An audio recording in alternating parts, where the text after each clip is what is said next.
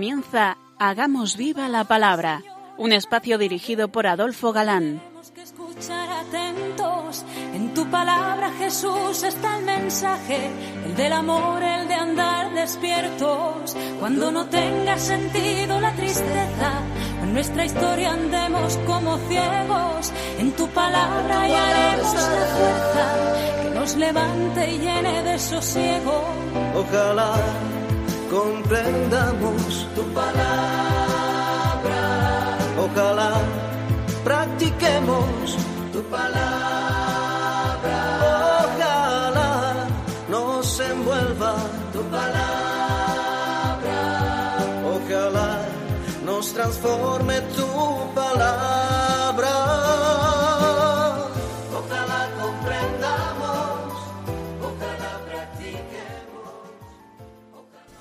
Hola amigos, un día más nos acercamos a la palabra de Dios, que es viva y eficaz como sabemos.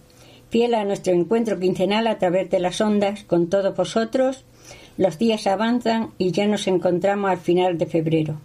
Aquí estamos de nuevo Adolfo, y Katy, dispuestos a pasar esta hora en vuestra compañía.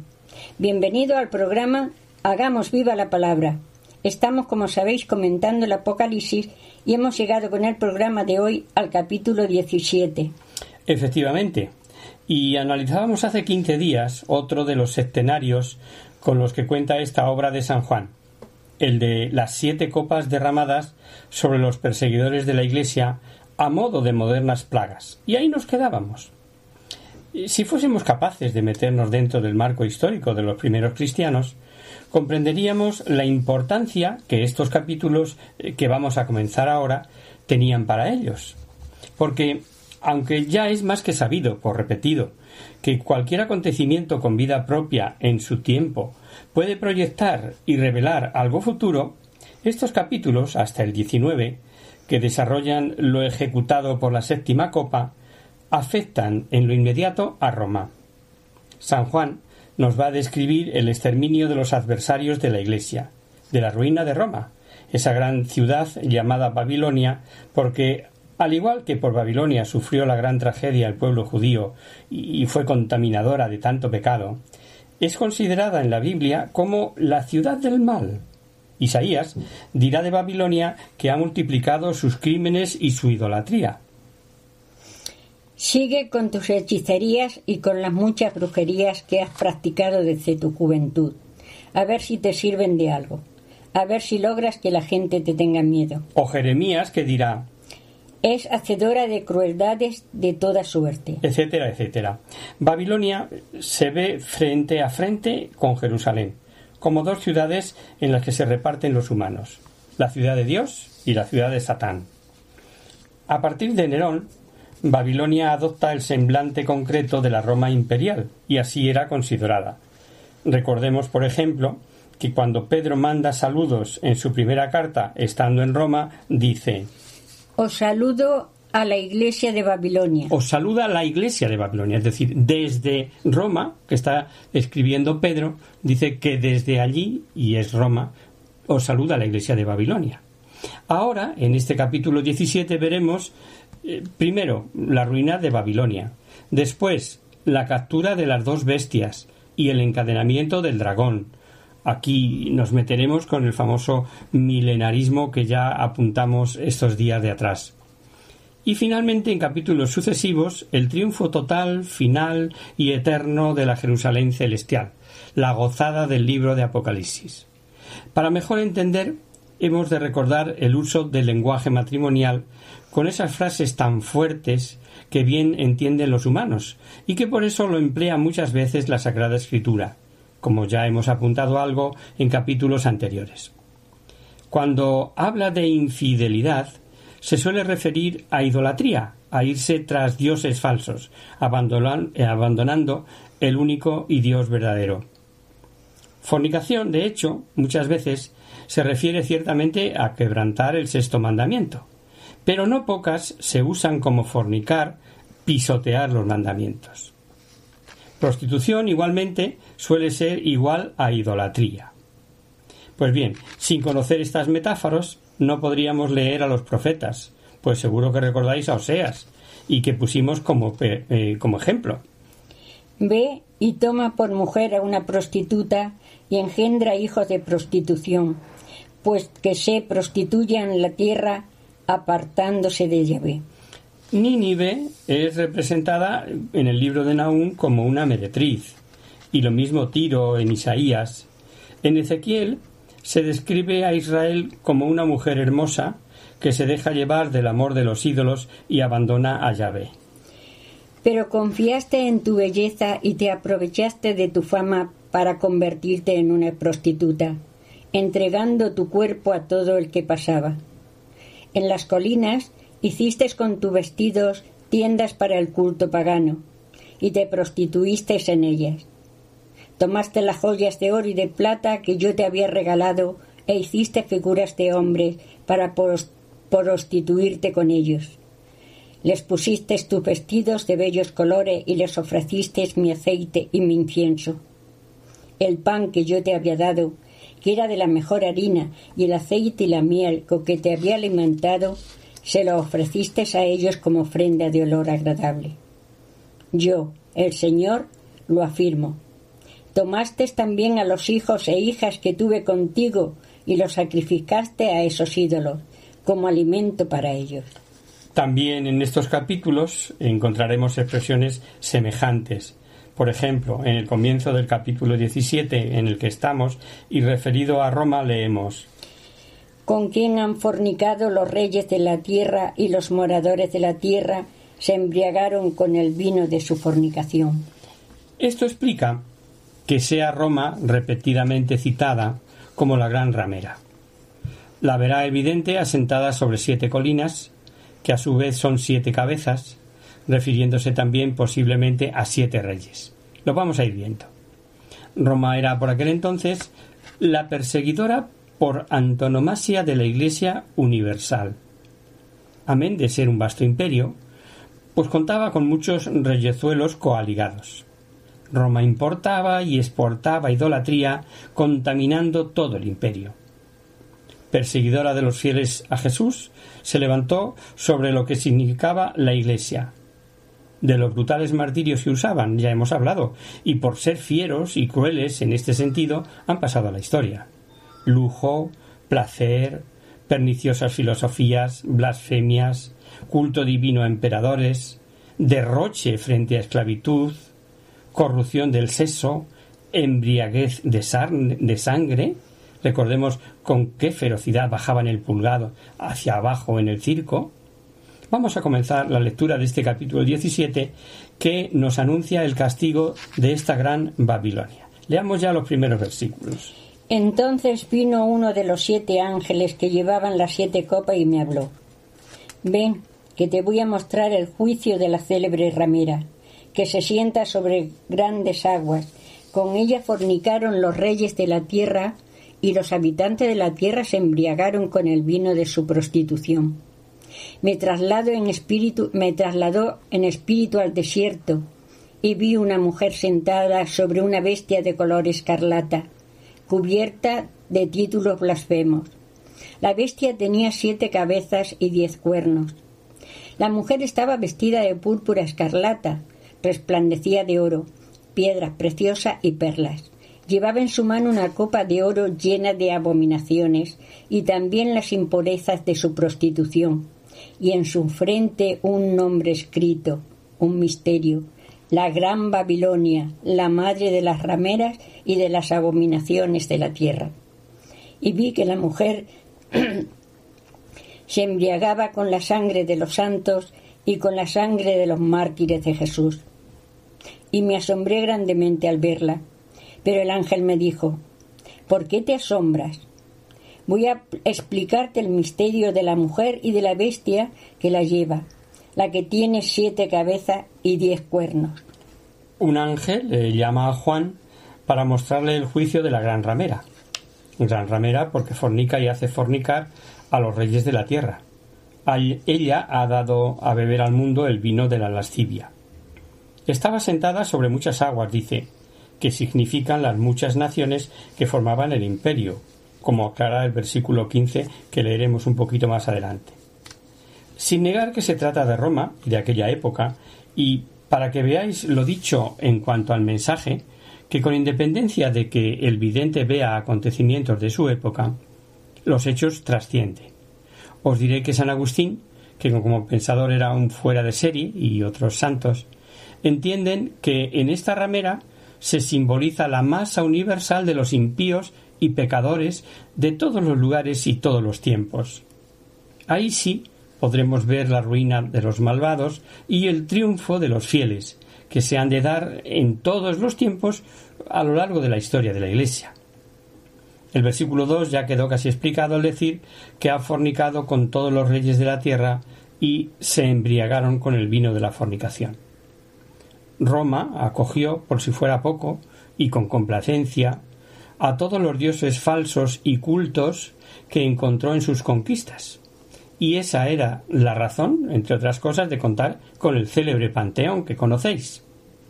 Como tenían a Venus, Afrodita diosa de la belleza, y a Baco, corría este proverbio Venus y Baco suelen andar juntas, y el texto dice se embriagaron con el vino de su fornicación. El ángel lleva al vidente al desierto y vi dice Una mujer sentada sobre una bestia rojo escarlata, llena de nombres de blasfemia, la cual tenía siete cabezas y diez cuernos. De nuevo nos encontramos con más de una interpretación. Unos opinan que la visión se daba en el desierto, porque según la tradición judía allí habitan espíritus impuros y bestias salvajes. Otros dicen que aquí el desierto significa la soledad en que vive la ramera, pese a las apariencias. Es la soledad de vivir sin Dios. De lo que no cabe duda es de la triste soledad en que también, pese a las falsas apariencias, viven los que no quieren nada con Dios. Y la ve sentada sobre una bestia bermeja, eh, de color rojo vivo, escarlata, símbolo del lujo y del vicio, aunque también aquí podría aludir a la sangre de sus persecuciones. El mismo Juan explica el misterio. Roma, por sus siete colinas y sus reyes coaligados, su fuerza, simbolizada en los, dios, en los diez cuernos, perdón, que ya sabemos significa y que vimos en capítulos anteriores, y sus lujos y derroches simbolizados en sus vestidos de púrpura y sus joyas arquitectónicas. Sabemos que las prostitutas de Roma y Grecia tenían fama de adornarse con exceso de púrpura y joyas. A veces eh, se me ocurre eh, que si Dios nos permitiese ver como a Juan, ver y expresar con símbolos a no pocos clanes o lobbies de nuestros días, como se denomina, ¿no les describiríamos vestido de púrpura? Ya sabéis lo que significa en cuanto a lujo y derroche, con diez cuernos, eh, por la fuerza que tienen coaligados políticos, prensa, radio, televisión. Y también lo veríamos sobre bestias permejas, empapadas por la sangre que producen los crímenes, el hambre, los millones de pueblos, la droga que enriquece a muchos a cambio de vidas, sin importar el sufrimiento de tantas y tantas familias. Y como se creen dioses, pues también podríamos verlos con esos nombres o títulos blasfemos que habla el pasaje que hemos leído. Se dice que es tan simbólico el Apocalipsis que su interpretación es difícil, cierto, pero algunos símbolos mm, se pueden entender por experiencias. En su mano la copa de oro llena de toda clase de abominaciones. Y sobre el nombre dado de Babilonia ya lo explicamos, únicamente que añade Babilonia la Grande, muy significativo, sabiendo que lo que representaba para los judíos Babilonia, llevaba, dice, escrito en su frente el nombre Misterio. Séneca dijo que las prostitutas romanas llevaban su nombre escrito en la frente, pero Juan el nombre lo deja en misterio. Lo más probable es que si se refería a alguien en concreto, no podía delatarlo con claridad por el peligro, de ahí el enigma, y el uso, por otro lado, de este lenguaje apocalíptico. Juan se quedó maravillado al verla embriagada con tanta sangre, y fijaros que dice sangre de los mártires de Jesús. ¿Valdrá el mensaje para todos los tiempos? ¿Dejará de enriquecerse la Iglesia con la sangre de mártires algún tiempo? No es extraño que Juan se asombrase al ver tanto poder, riqueza, esplendor, tanta belleza material y tanta perfección cultural y a la vez tal estado de impureza, abuso, sangre. ¿No os ha pasado alguna vez asombraros al ver cabezas privilegiadas llenas de cultura, de ciencia y decir verdaderas barbaridades contra la Iglesia? Y te preguntas, ¿por qué de este tema saben tan poco? ¿O es que quizá hay algo que nubla su visión? ¿Y el odio? ¿Puede más que cualquier razón? Quedamos asombrados. Como asombrado está Juan. Lo cierto es que no se lo explicaba. Tal vez no entendía la visión lo, cierto es que el ángel promete a Juan aclararle el misterio. Hemos escuchado. ¿Por qué te asombras? Voy a explicarte el misterio de la mujer y de la bestia que la lleva, la que tiene siete cabezas y diez cuernos. Hacemos ahora, si os parece, una pequeña pausa musical y después continuamos con el texto y lo vamos explicando.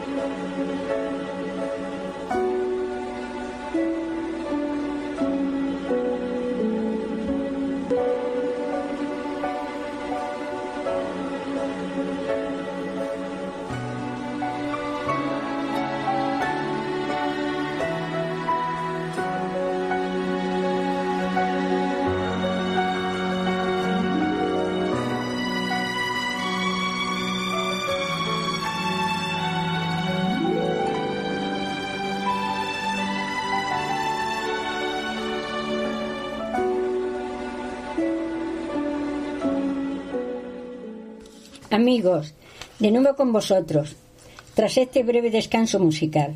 Os recordamos, queridos oyentes, que sintonizáis el programa Hagamos viva la palabra. Si queréis contactar con nosotros vía correo postal, lo podéis hacer a Radio María, Paseo Lanceros 2, primera planta 28024, Madrid. Y si preferís el correo electrónico, hagamos viva la palabra arroba radiomaria.es. Para los que acaban de incorporarse, decirles que estamos analizando el Apocalipsis y concretamente en el capítulo 17. Así es, eh, hablábamos eh, de la gran ramera, mm, Roma, con su poder y dominio mundial, simbolizado en esa bestia de color rojo sangre, dotada de siete cabezas y diez cuernos, y llena de nombres de blasfemia. Seguimos leyendo ahí.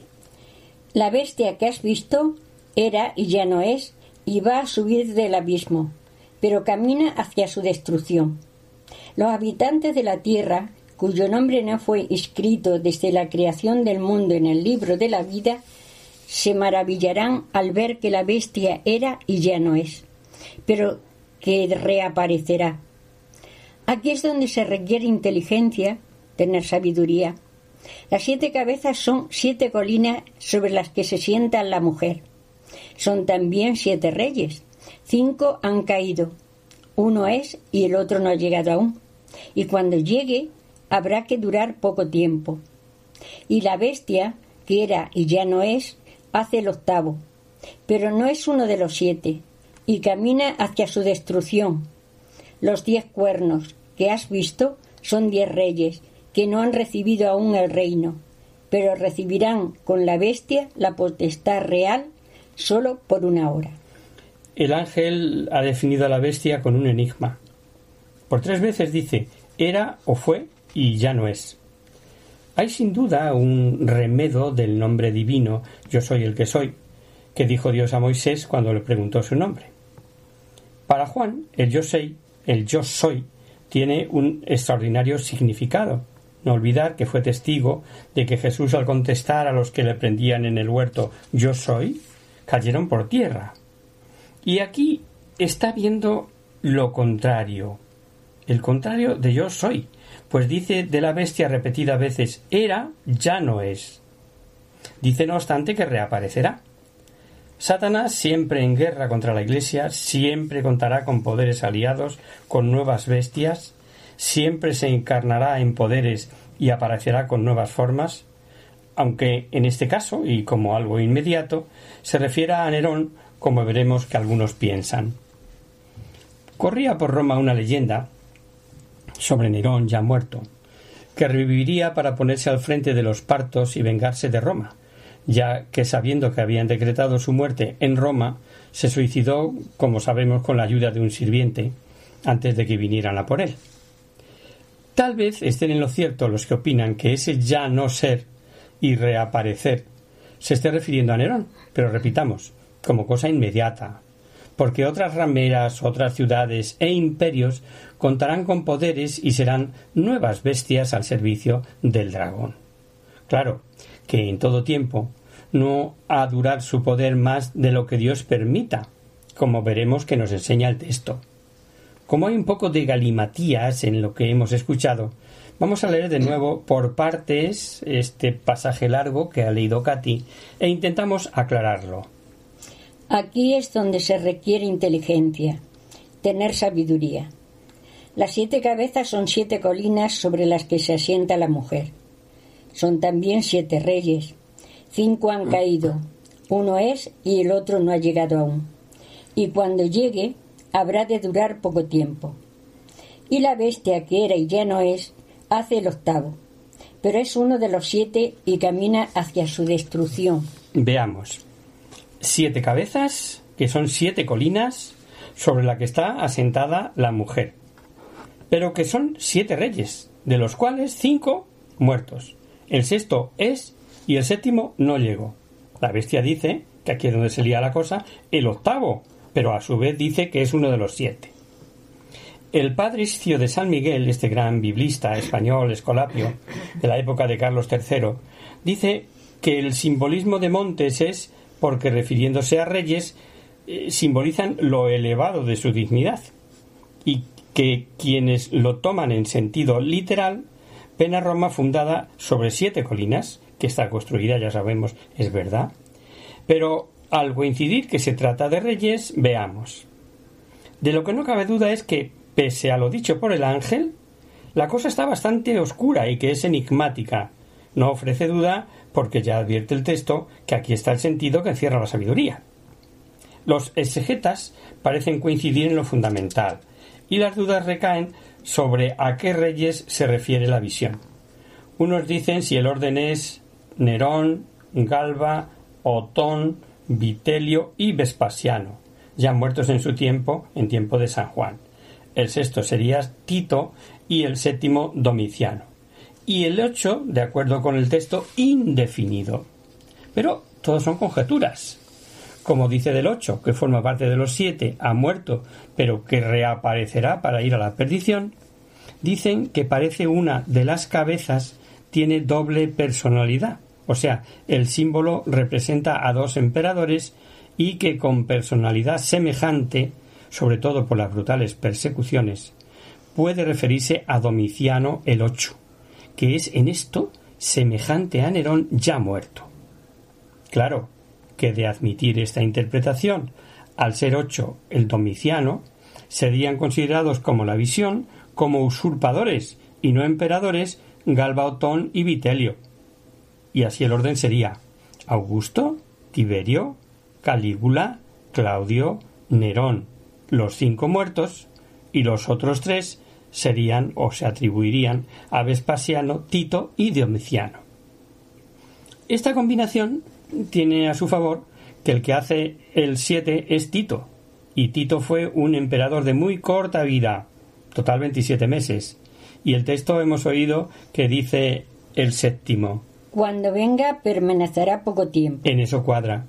Y para que veáis lo complejo de toda interpretación, vamos a leer lo que dice el padre Istio de San Miguel en su tradición latino-castellana, la que recomendó precisamente Carlos III en su momento.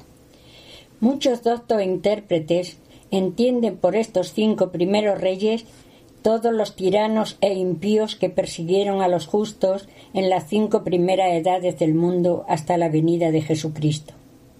En la sexta edad se comprenden todos los perseguidores de la Iglesia desde la venida de Jesucristo hasta la venida del Anticristo, y el séptimo, que aún no ha venido y que debe durar poco, es el mismo Anticristo. Como veréis, eh, queridos oyentes, nos movemos eh, en el campo de las conjeturas y se nos confirma una vez más como la revelación, el mensaje revelado en sí, trasciendo el tiempo, algo que puede ser de la época en que se escribe de forma inmediata, es perfectamente vigente también en otras épocas de la historia, incluida la nuestra. Pero sigamos leyendo. Los diez cuernos que has visto son diez reyes que no han recibido aún el reino, pero recibirán con la bestia la potestad real solo por una hora. Están todos de acuerdo en entregar a la bestia el poder y la potestad que ellos tienen. Estos harán la guerra al Cordero. Pero el Cordero, como es Señor de señores y Rey de reyes, los vencerán en unión con los suyos, los llamados y elegidos y fieles. Me dijo además, las aguas que has visto, donde están sentadas la ramera, son pueblos, muchedumbres, naciones y lenguas. Y los diez cuernos que has visto y la bestia van a aborrecer a la ramera. La dejarán sola y desnuda.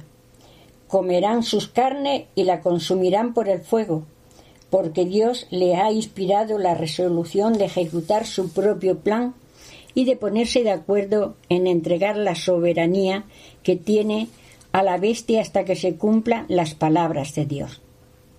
Y la mujer que has visto en la gran ciudad, la que tiene la soberanía sobre los reyes de la tierra. Dice diez reyes que no han recibido la realeza, posiblemente satélites, vasallos del imperio, que aunque aliados se aprovecharon de las luchas internas y acabaron cayendo sobre Roma y destruyéndola. La historia es testigo de las luchas internas entre los poderosos de Roma. Asesinatos eh, sin cuento. A Julio le largaron 23 puñaladas hasta ante la estatua del asesinado Pompeyo. El mismo Vespasiano mandó a su hijo Tito a luchar contra Vitelio, de cuya lucha dejaron el templo de Júpiter hecho pavesas, etcétera, etcétera.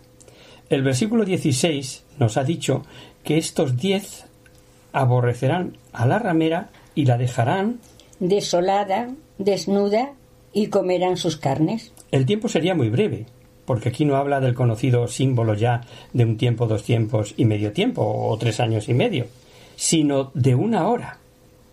No olvidemos que la destrucción del Imperio Romano por causas de luchas humanas internas, a veces, o, o de aliados en otras ocasiones, es perspectiva teológica de Juan al ser designio divino. Gran misterio el de la libertad humana y, la providencia divina, siempre lo decimos. Aunque al expresarlo en lenguaje semita y humano, diga eso de que Dios puso en su corazón ejecutar su designio y dar a la bestia la soberanía hasta que se cumpla la palabra de Dios. Hago aquí de nuevo la advertencia. Ya sabéis, los que nos seguís habitualmente, que en Biblia vemos expresada como voluntad activa de Dios lo que es simplemente voluntad permisiva, es decir, permite, no, no, no ejecuta, como parece que ocurre al leer. Los versículos 13 y 14 que hemos escuchado son impresionantes. Todos los poderes coaligados contra Jesucristo y su Iglesia.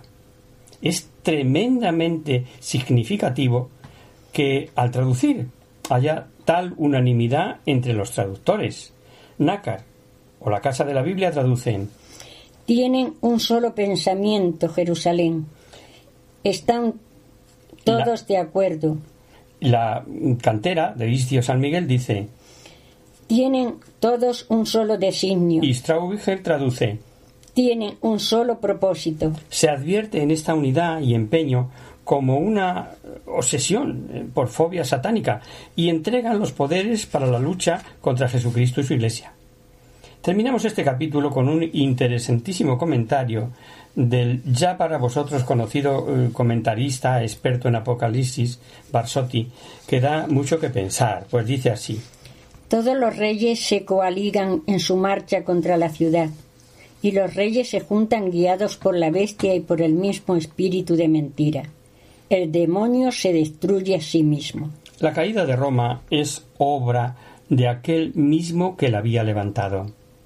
El fin del mundo será obra de los hombres más que obra de Dios. La bestia le entrega el poder a la prostituta. Es la bestia que más tarde quiere su ruina. No es Dios. Dios juzga y condena. La destrucción y la muerte es a través de Satanás. Es Satanás el que realiza la condenación con la ruina de la prostituta sobre, sobre la que cabalgó la bestia, acordaos. Es Satanás el que da el poder contra Dios y es Satanás el que luego condena y destruye. El poder del mal no es consecuente consigo mismo.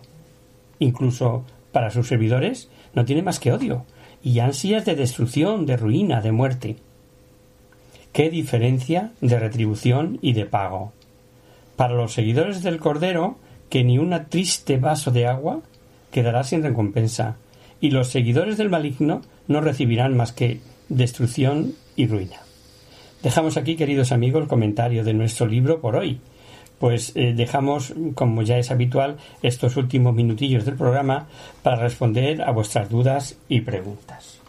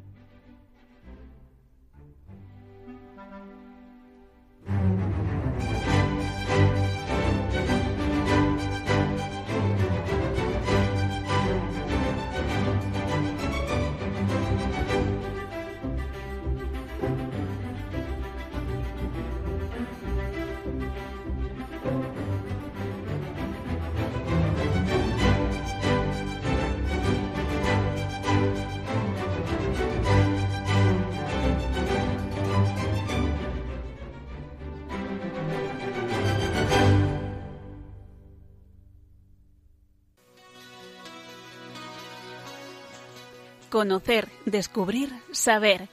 En Hagamos viva la palabra. Pasamos ahora, queridos oyentes, a responder vuestras preguntas y damos comienzo a nuestro espacio Conocer, Descubrir, Saber. Y en nuestro programa de hoy vamos a contestar en antena a Antonio, un amigo riojano que en su correo dice lo siguiente.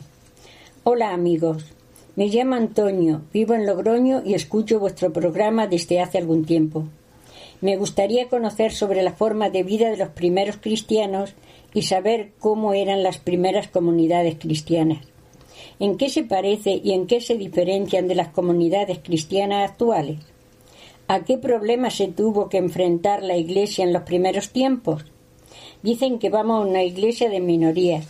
Las persecuciones en Oriente Medio por el islamismo y en otros puntos del planeta contra los cristianos son una realidad por unas u otras causas. ¿Qué podemos hacer? ¿Cómo ayudar? Muchas gracias por adelantado, Antonio. Gracias a ti, Antonio, por tu consulta y, y por seguir nuestro programa. Muchas son tus preguntas, lo que denota tu preocupación.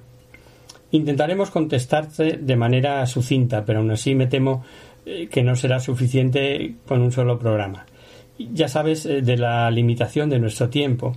Por otro lado, nos parece que debemos abordarlo a ver si entre hoy y el próximo programa lo conseguimos.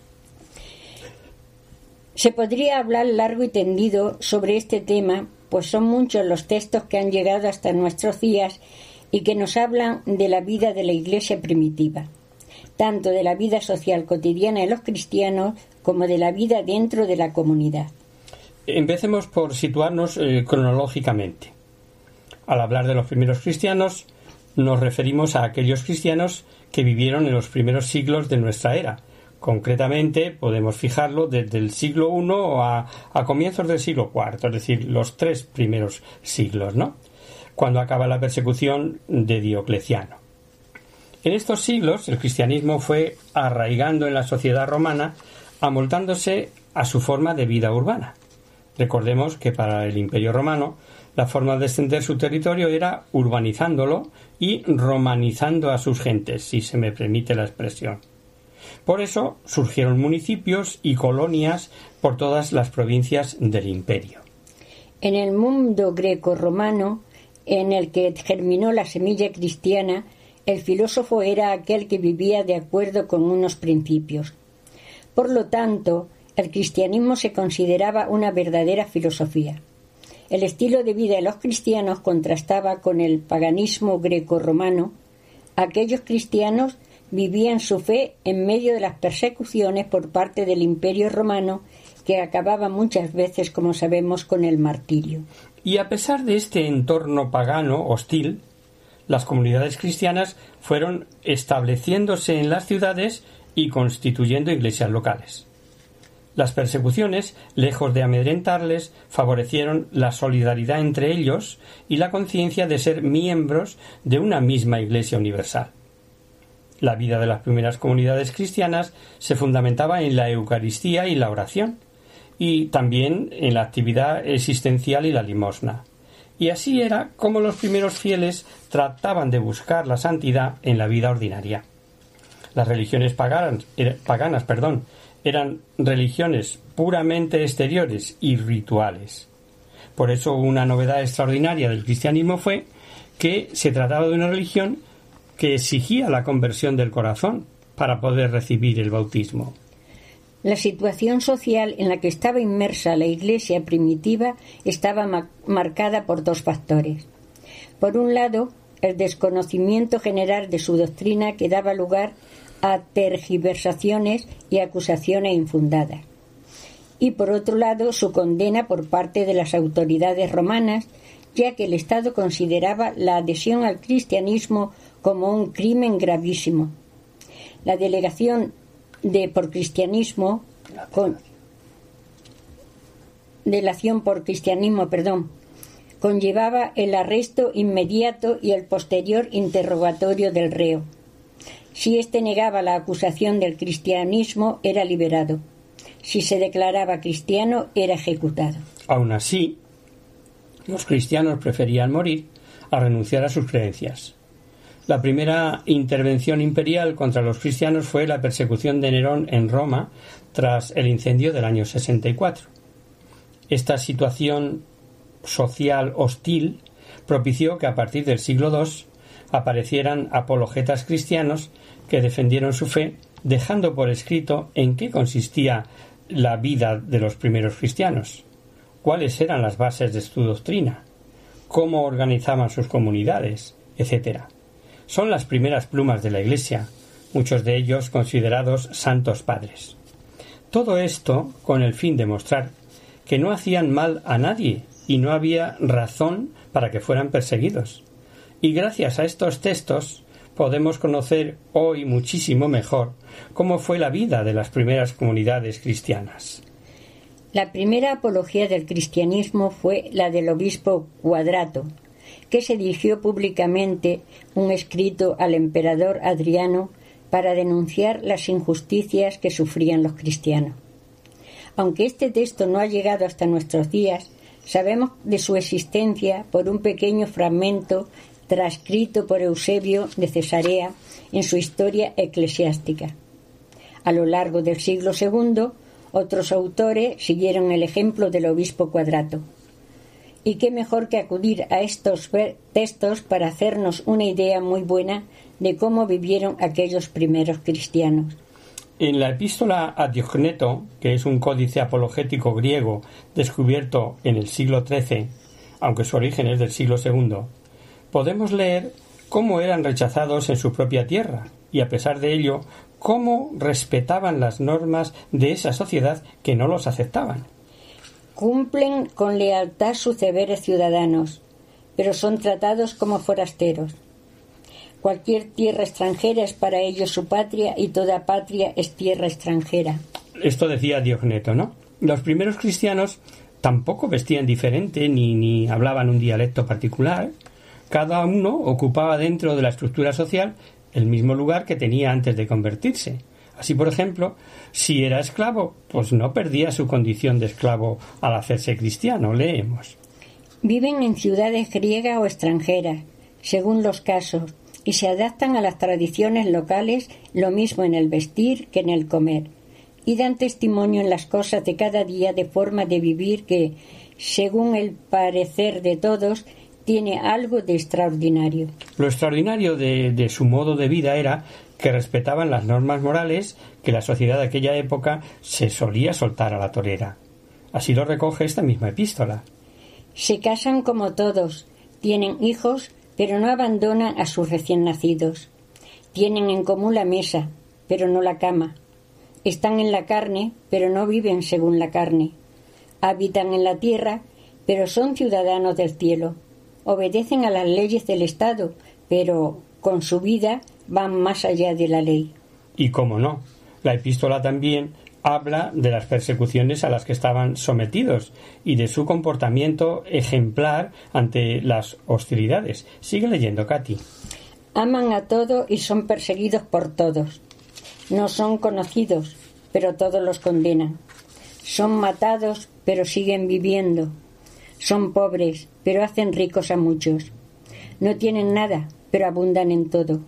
Son despreciados, pero en el desprecio encuentran gloria ante Dios. Se ultraja su honor, pero se da testimonio de su justicia. Están cubiertos de injurias y ellos bendicen. Son maltratados y ellos tratan a todos con amor. Hacen el bien y son castigados como malhechores.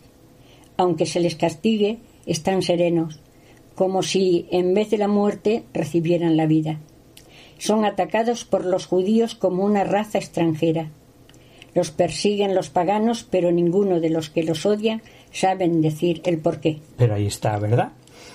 tenemos muchísimo que aprender de aquellos primeros cristianos que ante las humillaciones y los castigos actuaban igual que Jesús en su pasión. Y lo que llama la atención es que, a pesar del empeño por acabar con ellos, el cristianismo se expandió, se extendió rápidamente. Así lo leemos en esta misma epístola a Diosneto. Lo que es el alma al cuerpo, esos son los cristianos en el mundo. El alma está esparcida por todos los miembros del cuerpo, Cristianos hay por todas las ciudades del mundo, amenazados de muerte cada día. Se multiplican más y más. Tal vez el puesto que Dios les señaló y no les es lícito desertar de él. ¿No ves que les echan a las fieras para que nieguen al Señor y con todo no lo consiguen? ¿No ves que cuanto más los castigan, tanto más abundan? Estas no son las obras del hombre, son el poder de Dios, son pruebas de su presencia. Ya sabéis que en aquella época el emperador era considerado como un dios. Como los cristianos proclamaban que el único Dios era Jesucristo, pues fueron duramente perseguidos. Pero no teniendo miedo al martirio ni, ni a la muerte, se reafirmaban. San Teófilo de Antioquía, en sus libros Autólico, lo decía así. Yo honraré al emperador, pero no lo adoraré. Rezaré, sin embargo, por él. El emperador, por su naturaleza, debe ser honrado con legítima diferencia, no adorado. Él no es Dios, sino un hombre al que Dios ha puesto no para que sea adorado, sino para que ejerza la justicia en la tierra. Otro apologeta, Arístides, escribía al emperador Adriano, o, o, tal vez a su sucesor, Antonino Pío, afirmando que los cristianos adoraban sólo a Dios y respetaban sus mandamientos. Así leemos en la Apología de Aristides observan exactamente los mandamientos de Dios, viviendo santa y justamente, así como el Señor Dios les ha mandado. Le rinden gracias cada mañana y cada tarde por cada comida o bebida y todo otro bien. Estas son, oh emperador, sus leyes. Los bienes que deben recibir de Dios se los piden, y así atraviesan por este mundo hasta el fin de los tiempos los primeros cristianos vivieron en un mundo en el que trabajar estaba mal visto. De hecho, se distinguía entre trabajo servil, que era el trabajo duro desempeñado por los esclavos, y trabajo liberal, que abarcaba desde las actividades culturales y las artes a otras aficiones. En cambio, para los primeros cristianos el trabajo era un medio de santificación y de identificación con Cristo, que en palabras de San Justino fue considerado como carpintero mientras estaba entre los hombres, enseñando lo que es una vida de trabajo. Está en la carta de, Justino, precisamente en el diálogo con Tritón.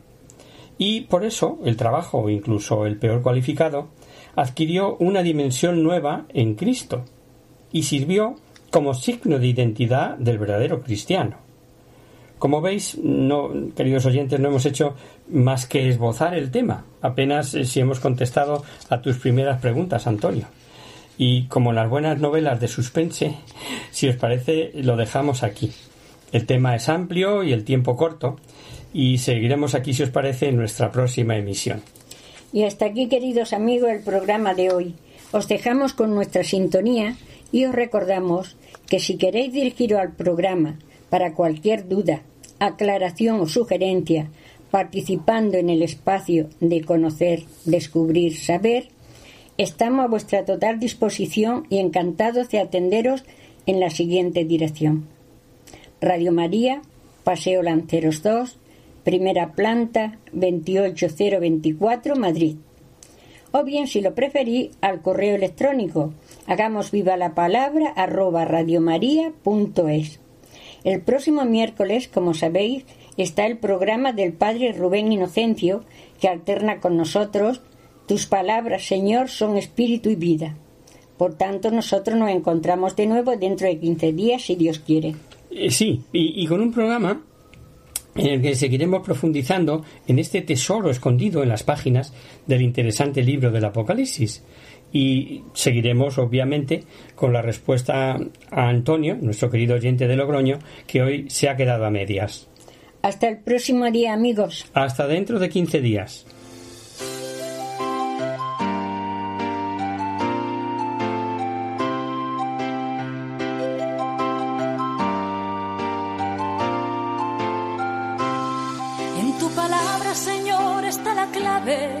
Solo tenemos que escuchar atentos.